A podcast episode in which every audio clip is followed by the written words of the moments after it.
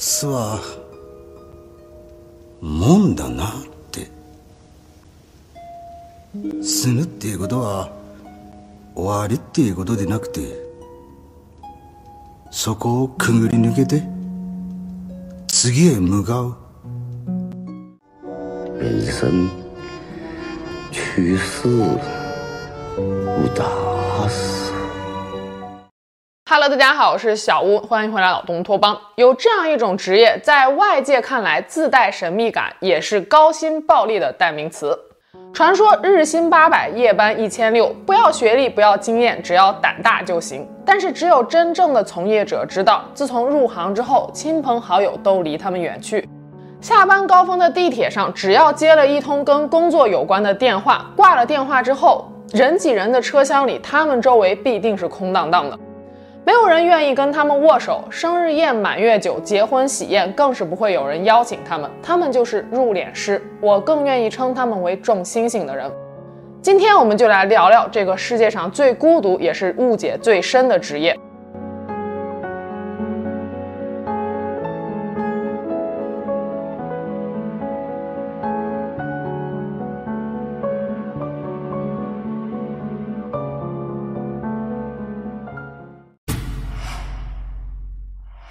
我们距离逝者的距离有多远，社会对生死认知的差别就有多远。二零一四年，《新民晚报》有一位记者有幸参加了九十五岁故世的老人王爱珍的沐浴礼。不大的房间里，檀香袅袅，音乐低回，沐浴人员轻柔地抬起老人的头，为他垫上干爽的毛巾，会用手捂住老人的耳朵，生怕水淋进老人的耳道里。毯子自始至终都盖在老人的身上，在家属面前保证老人的隐私和尊严。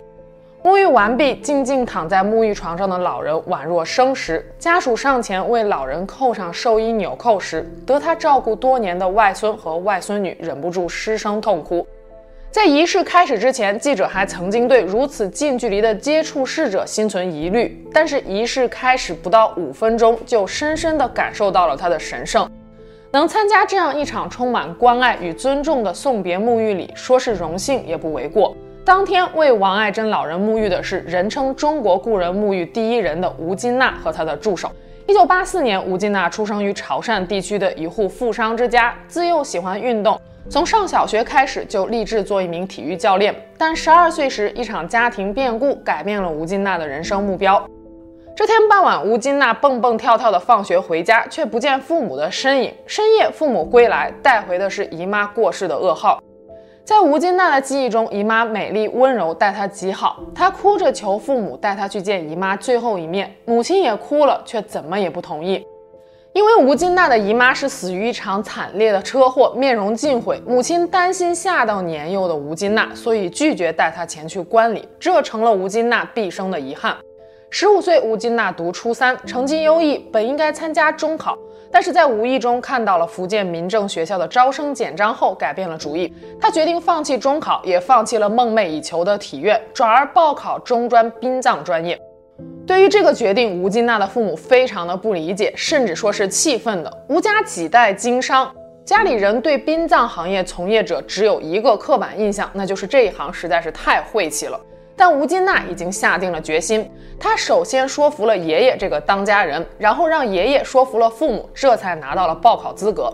和外界认知不同的是，殡葬礼仪和技术其实都是需要系统学习的，也并非不需要学历。殡葬教育在我国起步较晚，一九九五年，长沙民政职业技术学院在全国首创现代殡葬专业，招收有志于中国殡葬改革的年轻人们。目前开设殡葬教育的高等院校只有五所大专和三所中专，尚无学校在本科层次设立相关课程。殡葬专业下分为殡仪服务、防腐整容、殡葬设备、陵园设计四个方向。吴金娜学习的是防腐整容，在校三年课程安排的十分紧凑。吴金娜和她的同学们不仅要学习遗体的收敛、化妆、整容，还要兼顾风水、传染病、挽联写作等等。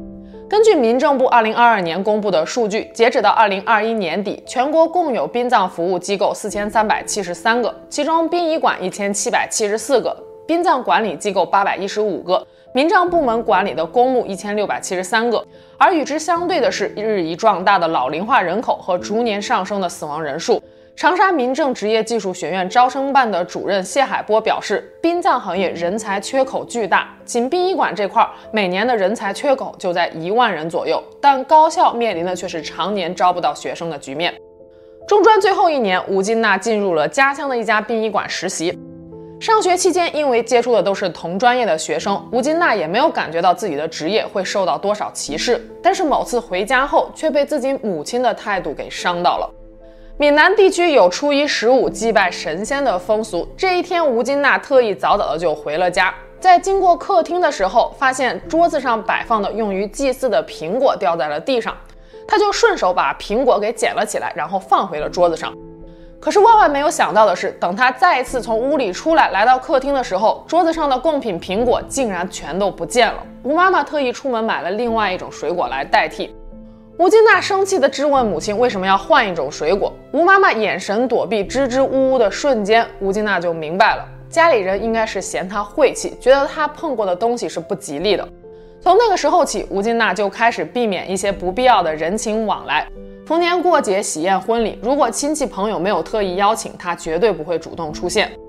后来，吴金娜得到了一次去日本学习进修的机会，那一年她十九岁，这一去就是九年。在日本，乌金娜对入殓师这个职业有了全新的认识。自上个世纪七十年代开始，日本就步入了老龄化社会。正因如此，殡葬行业的发展也有较为成熟。吴金娜在日本的工作单位是爱知县丰川市日本东海典礼株式会社，那是当地最大的一家殡葬公司。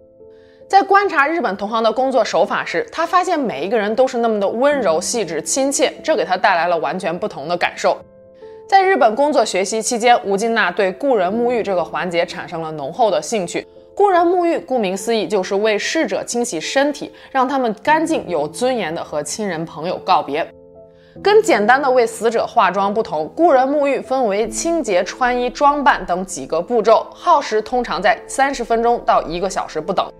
全程入殓时都需要佩戴手套，不能用手直接触碰遗体。这跟封建迷信无关，因为人死后免疫系统停止工作，遗体会滋生大量的细菌和病毒附着在身体的表面，所以不建议任何人用手直接碰触遗体，亲人家人也不例外。另外，人离世之后血液不再流动，如果操作不当，随意触碰遗体的表面，很容易会产生青斑，这也是家属所不愿意看到的。除此之外，这份工作还有一些其他的禁忌，比如说入殓师从来都不能跟家属说再见，一般只会说请保重，您慢走。毕竟由于行业的特殊性，如果再次见到，恐怕又是发生了让人难过的事情。为逝者进行沐浴之前，吴金娜通常都会面对遗体深深地鞠上一躬，表示敬意。家属也会被邀请参与到为故人服务的这个过程当中。最常见的就是家属为逝者穿衣服、扣扣子。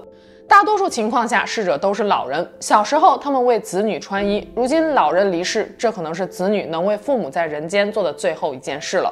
在日本时，吴金娜有好几次非常难忘的工作经历。有一次是刚到日本，为一位年轻的母亲做防腐工作。走到对方家里时，房间里有一个六岁的小男孩，正紧紧地抓着母亲的手不放开。这位母亲是因为肝癌去世的，在治疗癌症的过程中打了大量的点滴，导致腹部肿胀严重。吴金娜工作的第一步就是将这些腹部积液给排出去。考虑这样的场面对于小朋友来说实在是太过残忍，吴金娜对逝者六岁的儿子说：“你可以离开五分钟之后再进来吗？”话说出口的一瞬间，吴金娜就理解了当时自己父母的心情。当年他们大概也是抱着同样的担心，才阻止自己和姨妈告别的吧。小男孩十分的乖巧听话的出去了。等他们处理完毕之后，小男孩走进来，摸了摸妈妈的肚子，然后向吴金娜一行人鞠了一躬。小男孩说：“妈妈生前最喜欢穿碎花裙子了。”看着妈妈不用再挺着大肚子，能够穿上合身的衣服，他非常的感激。还有一次为一个小女孩做入殓的经验，也让吴金娜十分难忘。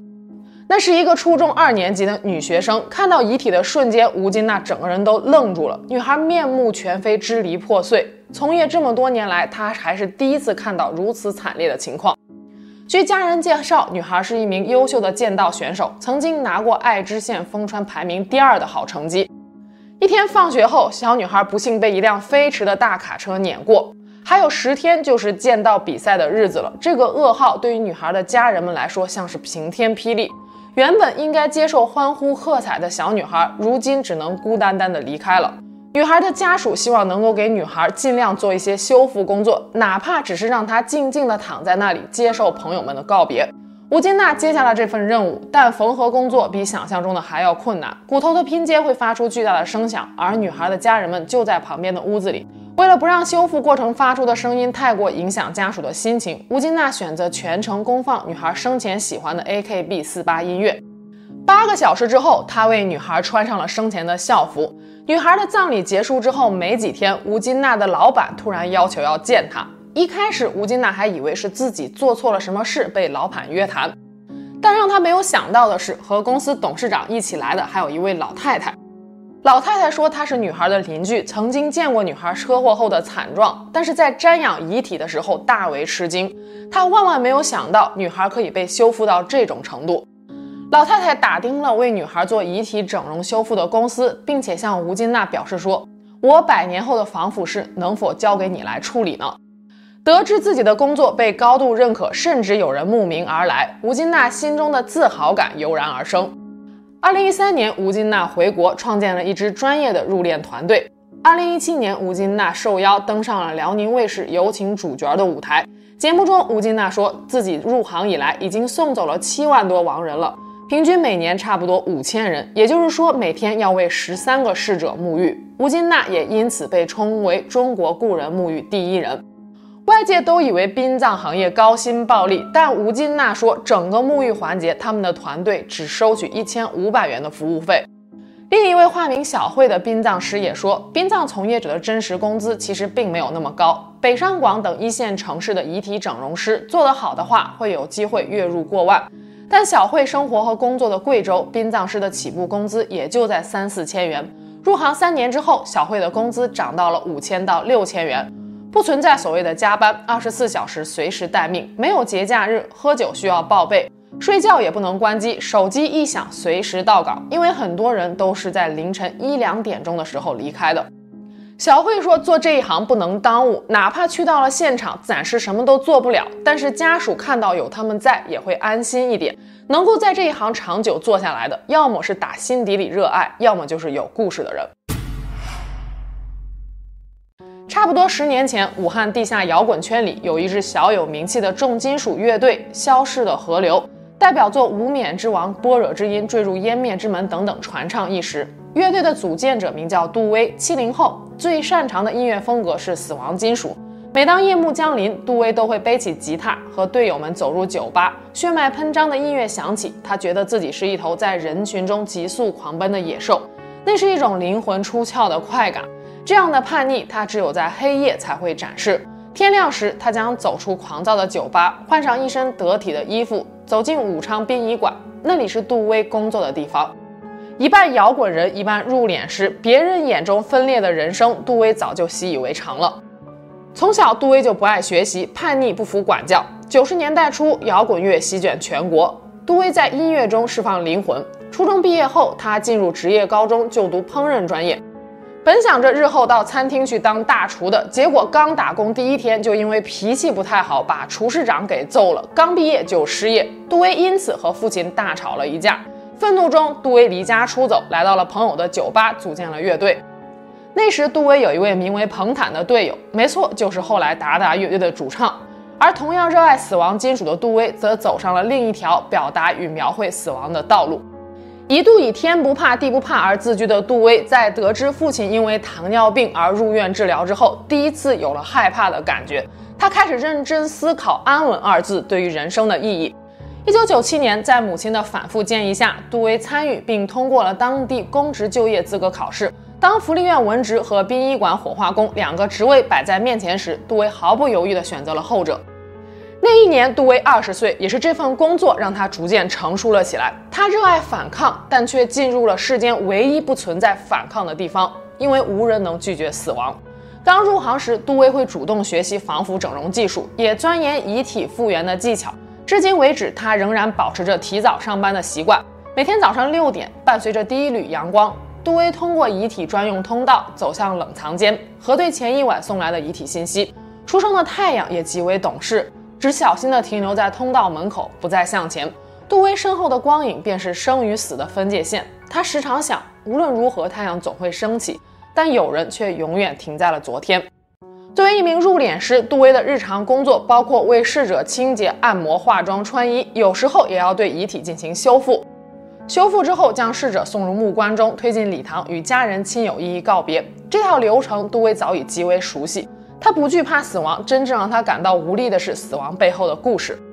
二零一二年九月，武汉一处工地的升降机突然从二十八楼坠落，升降机内的十九名工人无一生还，他们的遗体被紧急送往了武昌殡仪馆。上级指示要在外地亲属赶来之前将所有遗体复原。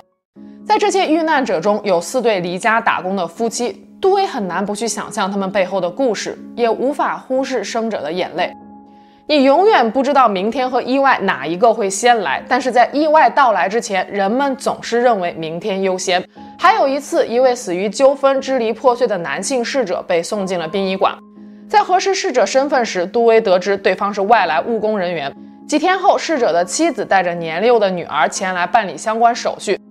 杜威建议给男子做完修复之后，再让女儿与父亲告别，可是妻子却婉言拒绝了，因为男子的死是涉及纠纷的，而赔偿还没有到位。遗体修复的费用大约在三千到一万元不等，这对于很多艰难求生的家庭来说是一笔不小的开支。这样的局面，杜威并不陌生。他原本可以尊重家属的意愿，一走了之，可是，在见到逝者女儿清澈的眼神时，他还是动了恻隐之心。如果孩子看到父亲最后的面容是这样的，悲伤和恐惧可能会伴随着他的一生。逝者已矣，但是生者的人生才刚刚开始。那天，他在得到家属的同意后，以教学的名义免费修复了那位逝者的遗体。遗体火化后，那对母女便悄无声息地消失在了茫茫人海当中。杜威不清楚他们日后的结局，也不知道小女孩在看到父亲遗体时的感受。这份职业就是这样的：逝者无声，生者无言，沉默总是多于感谢。二零一三年，杜威考取了国际运尸防腐整容资格证。在武汉，他是第三位获得该资质的入殓师。自儿子出生之后，杜威就很少再唱暴力风格的摇滚乐了。二零一五年六月一日，原本打算陪儿子过儿童节的杜威，突然接到了一份紧急调令：从南京开往重庆的东方之星客轮，在途中突遇罕见强对流天气，于长江中游湖北监利水域沉没，船上四百四十二名乘客罹难。杜威立刻带上殡仪馆另外两名九零后年轻入殓师，赶往湖北监利。他们的任务是让逝者尽可能的恢复到正常的样子。客船沉没后，尽管搜救队已经第一时间组织了打捞，但是由于天气炎热，不少遗体还是不可避免的出现了巨人观。高温下，入殓师们穿着隔离服，戴着防毒面具，整整六天陪伴四百四十二位罹难者走完了在人间的最后一程。杜威清楚地记得，遇难者中年龄最小的是一位三岁的小女孩。在给这位小女孩整理仪容时，入殓师们的手都是颤抖的，他们生怕弄掉孩子一根头发。最终，在三位入殓师的共同协作下，孩子最后一次扎起了辫子。沉船事故中，有的老人手上还拿着扑克牌，生前的最后一刻可能还在开心地打牌；有的老人还拿着老花镜，各种姿态都有。尽管此时杜威已经进入殡葬行业十八年了，但面对这样的大灾难，还是无法做到无动于衷。看着一批又一批遇难者被送到面前，无论做什么，无论怎么努力，都无法改变他们已经离开了的事实。这也许就是绝望的真正含义吧。在人生四门课程生老病死中，唯有死亡无法避免，也不允许从头再来。正因如此，人们才会恐惧和抗拒。在武昌殡仪馆的一角，有一座常年封闭的冷库。入殓师们将这里称为“臭尸房”。通常遗体保存三个月以上还未火化的，就会被移放至此。他们或者是客死异乡的无名尸，或者是因为纠纷，家属迟迟不同意火化。没有人知道他们何时能够入土为安。为了方便管理，殡仪馆会将这些遗体的相关信息写到白板上，并逐一编号。有时候看着一串数字和文字背后的“无名”二字，杜威也会百感交集。来时无名，去时无名，人生还真是一个轮回。今年是杜威做入殓师的第二十六个年头了。在这几十年中，他看到有人离开这个行业，也看到有很多人进入这个行业。站在阴阳两界，杜威看人间，也看人性。他说：“我们并不是在装饰死亡，而是在抚慰生命，也是在告诉活着的人。”如果有一天我终将离去，请记得我最美的样子，然后放下悲伤，带着思念，勇敢继续往后的人生。殡葬行业有一支非常特殊的队伍，他们专门为孤独去世的老人清洁房间、整理遗物。这支队伍在全世界范围内已经日渐普遍，在日本尤为常见。他们就是孤独死公寓清洁员。二零一七年，日本 NHK 电视台拍摄了一部题为《老年公寓清洁队》的纪录片，揭开了这支队伍的神秘面纱。根据日本读卖新闻的报道，二零一七年日本约有四点七万人孤独死。日本社会学者结成康博甚至悲观地预测，十五年后，日本每年孤独死亡的人数将超过十万人。他们生前在这个社会处于孤立状态，在独居的过程中，或者是因为突发疾病，或者是因为摔倒，在家中去世，往往去世很久之后才被发现。屋内散发的异味让亲属都不愿意来现场做清洁，于是便催生了这个新兴职业——老年公寓清洁员。这群清洁员的工作是在接到委托之后，对住宅现场进行专业的清理、消毒、除味，并将整理好的遗物转交给逝者的家属。根据纪录片介绍，百分之九十九刚入行的从业者都会在工作没几天之后就选择离开，最终愿意留下的往往都是那些亲眼见证过身边人孤独死遭遇的。他们对逝者和其家属产生了同理心，希望能够帮助逝者有尊严的离开。比如说，纪录片中公司的负责人曾田，他之所以入行，是因为亲眼见过邻居老太太孤独死后，其家人难忍伤痛，无法整理遗物的情景。这让他意识到这个行业存在的价值。还有一位名叫美优的女员工，已经在公司工作有一年多了。虽然母亲常常劝她换份工作，别整天跟遗体打交道，但美优却义无反顾地留了下来。这是因为美优的父亲也是一个人孤零零的离开的。多年前，美优的爸爸由于工作问题经常酗酒，久而久之，美优的妈妈便对他感到失望至极，带着美优回到了娘家居住。可是没想到，几周之后，当美优的妈妈再回去探望她爸爸时，却发现美优爸爸独自昏倒在了地板上，离开了人世。自那之后，美优常常反思自己作为女儿的不足，并把这份感同身受的共情能力用在了每次工作之中。肯定有人会想，孤独死是不是大部分都跟贫穷有关呢？其实也不见得。纪录片中就有这样一个案例。逝者生前居住在横滨，去世两周后才被人发现。清洁员们开始整理遗物之后，逝者的人生轨迹也逐渐浮现出来。与人们对于孤独死者穷困潦倒的刻板印象不同的是，这位逝者生前应该是一位股票经纪人，他的生活并不拮据，存款高达十二万元美元。他对生活一丝不苟，每过完一天都会在日历上做个标记。那么，这样一个经济能力优越、生活井井有条的人，是为何会落到如此地步呢？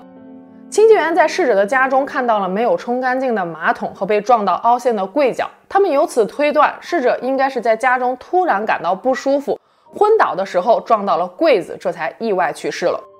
清洁员还在屋内找了很多逝者家人的照片和来信，家人曾经苦苦的哀求说：“拜托，请联系一下我。”但是不知是何原因，逝者没有回应和联系任何人。最终，当管理员联系他家属时，竟然没有人愿意过来为他料理后事。看来，所有曾经关心他的人都已经放弃他了。相比这位意外去世的股票经纪人，另外一位居住在茨城县的六十二岁逝者，生前的日子就过得更加凄凉了。由于长期失业，没钱交纳各种房屋费用，物业在五年之前就把他屋内的水电燃气全停了。连管理员都没怎么见过他。逝者是在去世两个月之后才被邻居发现的。邻居怎么也弄不明白，他明明关上了所有门窗，屋内还是会莫名其妙的飞进来许多苍蝇，还有难以消散的恶臭。屋里有一张逝者留下的纸条，上面写着：“管理员，请救救我吧。”可见他对生还是有着强烈的渴望的。当清洁队收拾好房间后，从此世界上再也没有老人的任何痕迹了。管理员通知了逝者的哥哥，哥哥闻讯前来，他们已经十几年没有见面了。哥哥说道：“弟弟一直不工作，也没有打算重新就业，即便我介绍工作给他，他也不接受。后来就一直避免与我见面。我和他说的最后一句话是欢迎随时回来，可是他再也没有联系过我，我也从此放弃了这个人。”后来哥哥为逝者举办了葬礼，当记者问到有多少人来参加葬礼时，哥哥黯然地说道：“只有我。”公司负责人曾田说：“近些年来生意越来越好，可是他却高兴不起来。毕竟说到底，孤独离世是因为缺乏必要的关心。死亡不可避免，但孤独可以治愈。”根据世界死亡时钟的数据，全世界每一秒钟就会有一点八人死亡。我说完上一句话的功夫，已经有八个人离开人世了，现在是十二个人。这个世界每一分每一秒都有婴儿呱呱坠地带来希望，但同时在我们看不见的地方，也总会有人的生命走到尽头。西藏生死书中说，我们是一个没有死亡准备的民族，因为在中国人的生死哲学观里，死亡是一个不能碰触的禁忌话题，一旦沾上死亡，就是不吉利的，是洪水猛兽，以至于当死亡来临时，我们常常不知所措。但生活从来都不会只有美好，也充满了辛酸和无奈、痛苦与泪水。在你阖家团圆、幸福美满的时候，某个角落里总会有人在为生离死别而放声痛哭。人在面对死亡时，大多数情况下都是狼狈的，因为万丈红尘太让人留恋，因为所爱之人太让人挂念。但在合眼的那一刻，对于逝者而言，只留下了最后一个问题，那就是如何体面地离开人间。如果说殡仪馆是城市的最后一站的话，那么入殓师就是逝者人生最后的送行者，用精致的妆容掩去因为病痛的折磨，或者是生计所迫所带来的枯槁倦容，用整洁的衣物换下此生因拼命奔忙所沾染的仆仆风尘。电影《人生大事》里有这样一幕：小女孩小文跟幼儿园老师说，自己的爸爸是种星星的人。如果每一位逝者都化作了满天繁星中的一颗，那么入殓师就是点亮星空的那一群人。他们站在生死的边界线上，是天堂与人间的摆渡者。日本高分电影《入殓师》中，在殡仪馆做了一辈子火化工人的大爷说：“在这里待得越久，我就越相信死亡是一扇门啊，它并不意味着生命的结束，而是穿过它进入另一个阶段。”我呢，作为守门人，送很多人穿过那扇门，对他们说：“路上小心，后会有期。”能把他们送走，真的非常荣幸。前面我们提到的入殓师小慧也说，在她亲眼见到的许多生离死别的场景中，家属都会对逝者说一句“对不起”。这句“对不起”背后包含着生者对逝者的愧疚和遗憾，但更多的是不舍。在我们的人生教育中，没有告别这一刻，大多数的体会都来自于被动的接受。在一次次的告别中，我们有着失去的遗憾，但别忘了，也要重新燃起对今后生活的希望和勇气。敬畏生命，才能更加珍惜现在所拥有的一切。愿每一个人的人生虽有遗憾，但依然值得。今天是姥姥的七七，谨以此篇献给天上的姥姥和我的家人们。曾经在网上看到过这样一段话。如果每个人都是一颗小星球，那么逝去的亲人就是身边的暗物质。我愿能再见你，我知我再见不到你，但你的引力仍在。感激我们的光锤曾彼此重叠，而你永远改变了我的星轨。纵使再不能相见，你仍是我所在星系未曾分崩离析的原因，是我宇宙之网的永恒组成。所以有一天我也会失去了光和热，冷却后回到你的身边。那时我们都在远方了。不耀眼，不衰变，默默相对，等待重逢的那一天。